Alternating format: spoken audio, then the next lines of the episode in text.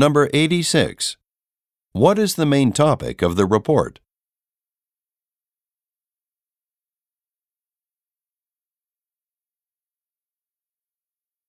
Number 87. What feature makes the A30 unique?